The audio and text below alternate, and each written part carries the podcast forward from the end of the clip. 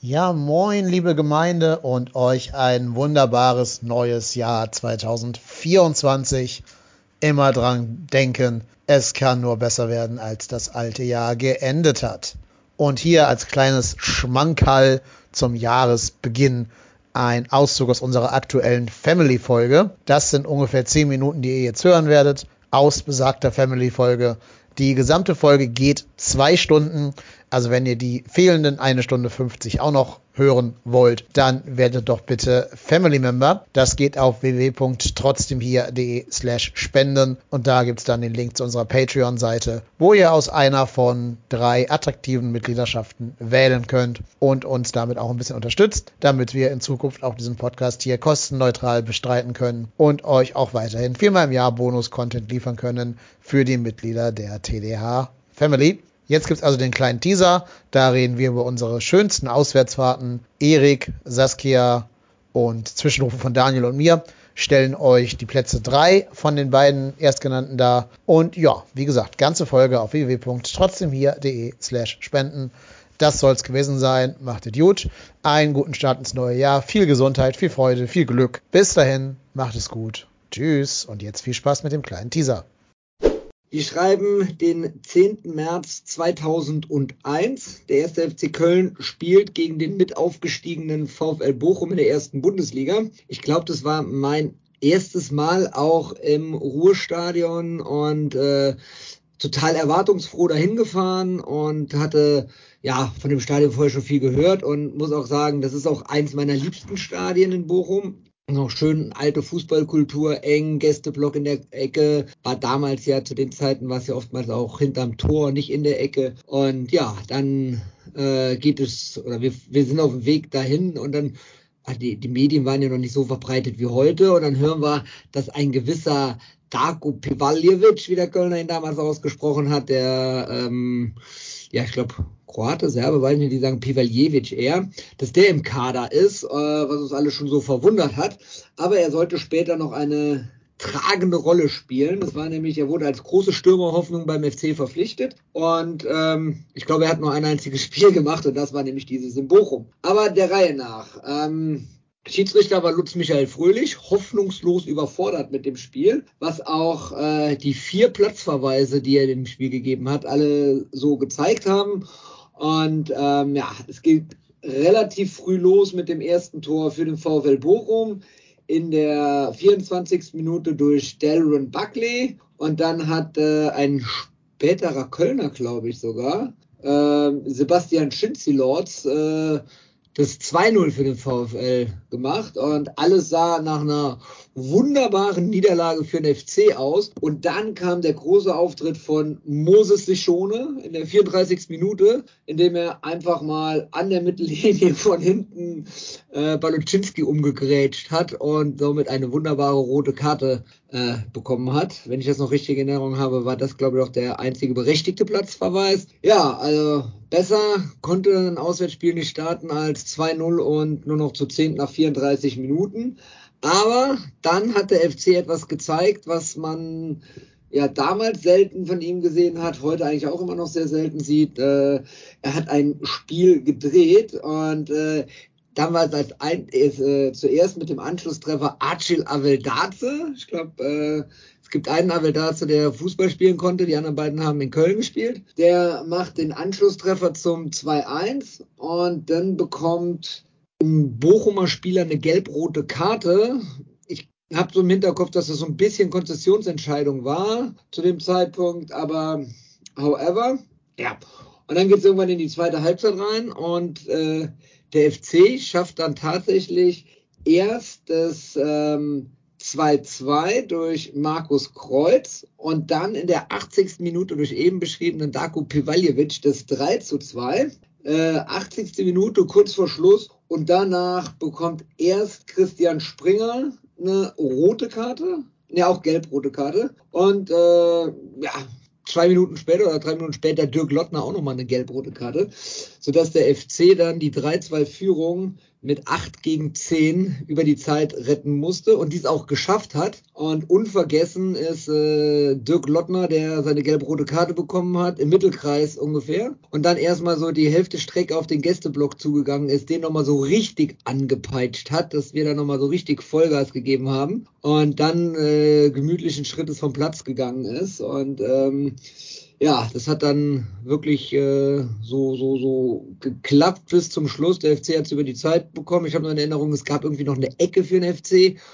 Und es war der Eckenschütze und ein anderer Spieler von dem 16er. Der Rest stand irgendwie alles äh, in der eigenen Hälfte oder vom eigenen Tor. Also es war schon sehr kurios, auch mein erstes und bisher auch einziges Spiel mit so vielen Platzverweisen. Äh, die Mehrzahl der Platzverweise für den FC und dann auch noch gewonnen am Ende. Wahnsinn, Wahnsinn, Wahnsinn. Ähm, was der FC da gemacht hat. Das war schon schon ganz großes Kino und ja, hat äh, hatte äh, hat sich bei mir nachhaltig in den äh, in den Erinnerungen gehalten und äh, wir ein positives Ergebnis hatten, ist dann auch meine Nummer drei geworden. Aber jetzt diese ganzen, diese ganzen Aktionen hast du aber nicht alle nachhaltig in Erinnerung gehabt. Da hast du schon noch mal ein bisschen was nachgeschlagen, oder? ähm, naja, den Spielverlauf, den hatte ich schon noch in Erinnerung. Ne? 2-0, rote Karte, äh, 2-1, gelb-rote Karte und dann Ausgleich und Führung und zwei rote Karten. Das schon noch. Den Rest, den hat wir Podcaster, wir skripten uns ja. Das ist ja keine Überraschung für die draußen an den Endgeräten. Und deswegen habe ich das in meinem Skript gerade nachlesen können. Ja. Okay. Sprich bitte nur für dich selbst, was Vorbereitung angeht. Habe ich auch gerade gedacht, Junge, was ist da denn los? Ey? Nichts zu tun oder was? Ich weiß nicht mal, wie meine Spiele alle ausgegangen sind. das weiß ich schon noch, immerhin. Aber ähm, ja, okay, also das Spiel hier ist wirklich, ich glaube, das ist auch, äh, findet, findet man auch in, unter, im Kurios Kuriositätenkabinett beim FC mit Sicherheit auch das ein oder andere mal wieder, weil das war echt äh, sehr seltsam alles. Vielleicht habe ich es gerade noch nicht gehört, aber wann war das?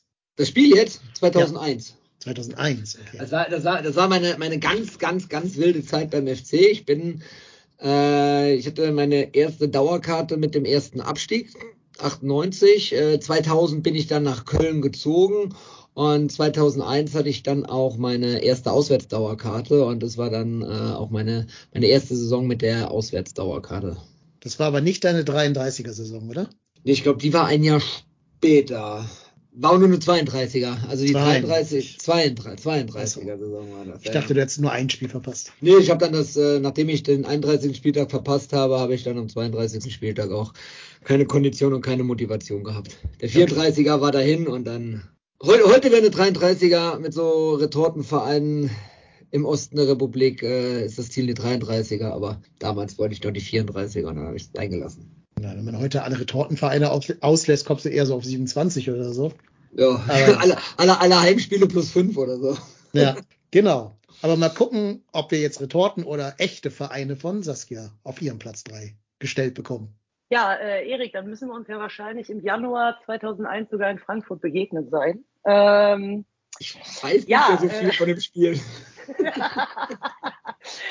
Ja, aber tatsächlich, ich, ich glaube, das war auch damals das äh, Spiel, äh, als wir über das äh, Spiel, äh, das, das, was das besondere Spiel war, wo ich schon mal eingeladen war bei euch. Ich glaube, da habe ich das auch genannt. Aber ähm, tatsächlich, um auch zu erklären, warum das mein Spiel ist, äh, ich bin ja 98 mit dem Abstieg FC-Fan geworden komme ja gebürtig aus Wiesbaden, habe da ja auch lange Zeit gelebt und äh, habe dann natürlich so die in der zweiten Liga so die Spiele im Umfeld mitgemacht, also irgendwie Mainz und so weiter, was man hatte. Das, das hat, wie gesagt, alter Bruchweg äh, mehrmals gesehen, immer verloren, war wundervoll. Ähm, Nein, und äh, wie gesagt, dann äh, 2021 äh, aufgestiegen, äh, da auch tatsächlich damals mein, mein, mein erstes Heimspiel in, in Müngersdorf gemacht äh, gegen Leverkusen. Aber mein Spiel war tatsächlich, was dann sehr emotional war, mein erstes Bundesliga-Auswärtsspiel tatsächlich äh, im alten Waldstadion bei der Eintracht. Ähm, die zu dem Zeitpunkt halt auch relativ schlecht dastanden.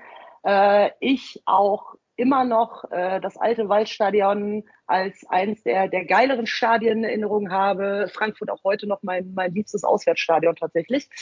Ähm, aber ich muss eben auch dazu sagen, dadurch, dass ich in Wiesbaden gewohnt habe, äh, dort waren eben alle Frankfurt-Fans und ähm, ich wurde immer ein wenig belächelt, äh, weil der FC ja eben damals noch nicht so gut dargestanden hat und bin dann damals mit meinem Papa nach Frankfurt gefahren, im Guestblock gestanden. Ich weiß noch, dass es eine ordentliche Pyro-Show gab. Äh, es war auch, glaube ich, das erste Mal, dass ich so richtig in so einer äh, Pyro-Wolke stand und das eigentlich ziemlich geil schon damals fand. Ähm, ja, und dann äh, sagen wir es mal so, haben wir die Eintracht ein bisschen äh, vorgeführt, weil es eben in der Halbzeit äh, tatsächlich dann schon 4-0 für den FC stand, äh, durch Kurt ein Eigentor von Kracht, Matthias Scherz und nochmal Kurt in der 41. Minute.